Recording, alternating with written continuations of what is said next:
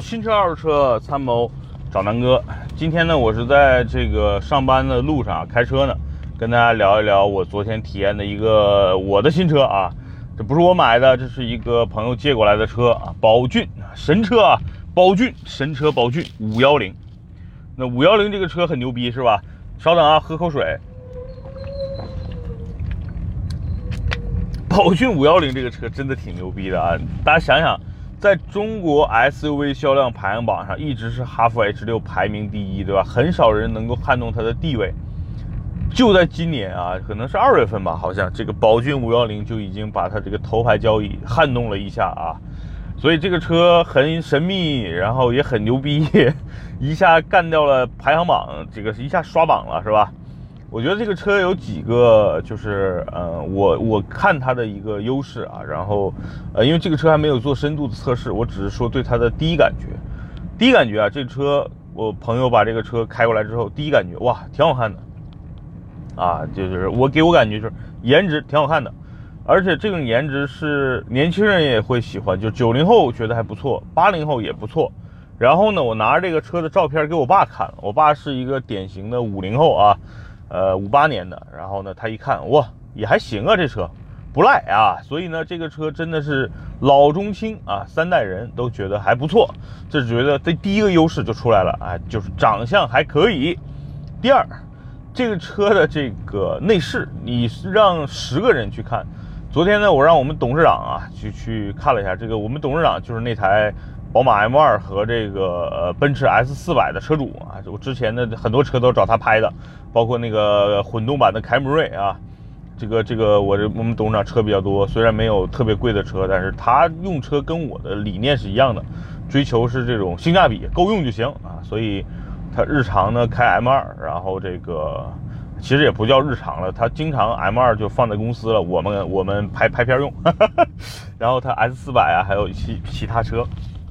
那让他来看一下，他觉得还不错呀，有这种肯定，对吧？我觉得这就是对这个车很大的一个肯定，就是你这个车你就打眼一看，你不用去看它的这个用料跟质感，就一看上去就不错。然后你会摸一些细节，无论是那个 仿真皮的那个中控台上面还有一些缝线，它都是软的，你用手摸确实比比我现在开这台宝马三二零的这个质感要好。第二呢，那个车整体的设计的语言，对吧？用橘黄色、黑色的这么一个箱搭，又比较有活力，然后呢，也不那么妖艳，就正常属于那种啊还不错，就是一个叫什么美人、知性美女的一种感觉，看上去挺好的啊。包括方向盘，包括这个呃，它方向盘有点像那种运动方向盘，下边是用平的那种感觉，还不错啊。然后那个座椅呢，对吧？这个这个真皮的橘红，就是橘黄色的那种座椅，还给人感觉也挺有质感的。所以就是这个车的内饰给人感觉不错，呃，配置也很高啊。这就是这个车的第二个优势，我感觉的啊，就是配置挺高，用料内饰真的大部分人觉得还不错。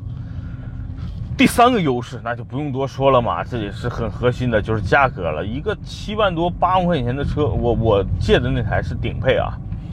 就是一个八万块钱的车，带什么呢？全景天窗，啊，换挡拨片，座椅加热，导航，倒车影像，啊，这个真皮质感的座椅，它不是真皮啊，它是那种那种 PU 的，但是那个感觉还不错。反正该有的配置，这个车基本都有啊。这个我想想还有什么比较高级的配置？啊，换挡拨片说了哈，反总之来说，这个车。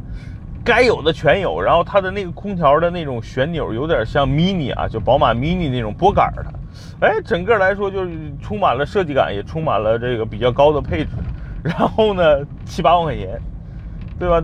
然后我我们那个我们公司的女同事说这车给人感觉不太好，我们董事长就说了，八万块钱你还想要啥？这说明这个车真的是物有所值嘛，对吧？你看又是一个 SUV，然后配置也不错，动力也不错。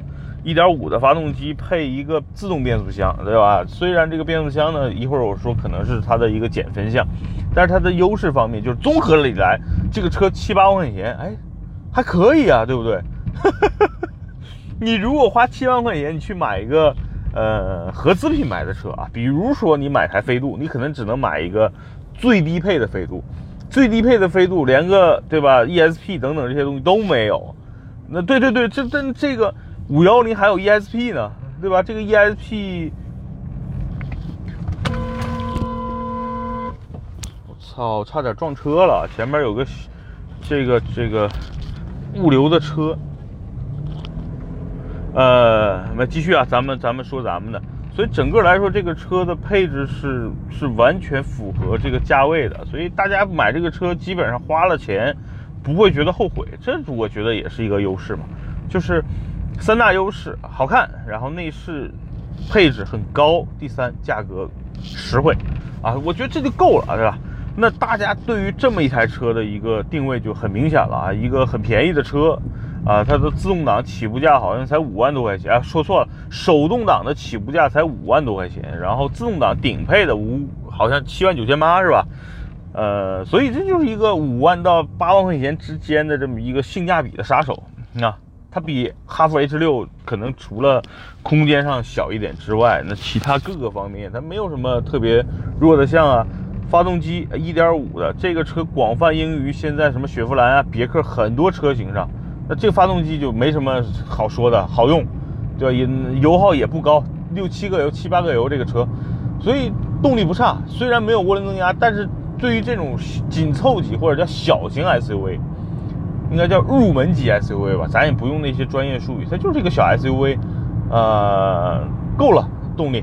第二呢，这个车这个变速箱，很多人不会开手动挡，对不对？它不管怎么着，你管它是 AMT 也好，还是怎么着也好，这。毕竟也是爱信给出的，还可以的，就是凑合用啊，不能说这变速箱换挡多牛逼啊，都什么多平顺，没有，确实有点顿挫。然后换挡的这个智能的这种，尤其是跟车的情况下，就比如堵车的时候，这个变速箱还是稍微有点感觉有点有点不好的啊。但是这个这个正常情况下开啊，大部分的城市并不是像都像北京堵车，对不对？所以呢，就开起来还没事儿的。而且反过来说，真的北京。北京的用户买这个车毕竟是少嘛，对吧？毕竟一个牌照那么值钱，那么金贵，可能很多人预算还是一下拉到了十五万到二十万。那对于很多小城市，比如说南哥的老家啊，南哥好几个老家，鞍山啊、呃杭州啊、西宁啊，这个车还是有明显的它自己的一些优势的。因为你不堵车的情况下，这个车变速箱就没那么感觉，你天天需要对吧？这跟车啊，这么换挡迟滞等等的。所以没必要，所以整体来说，这个车性价比是非常高的。那今天呢，只是简单说一下这个车的优点，好吧？然后呢，这个车的一些缺点，因为我这两天还没有做深度的体验，等我这两天深度体验完，再跟大家好好的分享一下，好吧？今天这期这个宝骏五幺零的开篇，给大家做个预热。我这一周呢，都会对这个宝骏五幺零进行一个深度的一个测试。包括它的油耗啊，包括这个车长途的表现啊，包括这个车在这个，呃，比如说我们可能会开这个车去北京郊区去去做个自驾游啊，那整个这个车，比如说在自驾游方面或者山区郊区的一个表现，到底怎么样？我会给大家做一个测试，好吧？敬请期待这一周完成的这个宝骏五幺零的一个呃测试环节，好吧？今天这期节目就到这儿，拜拜。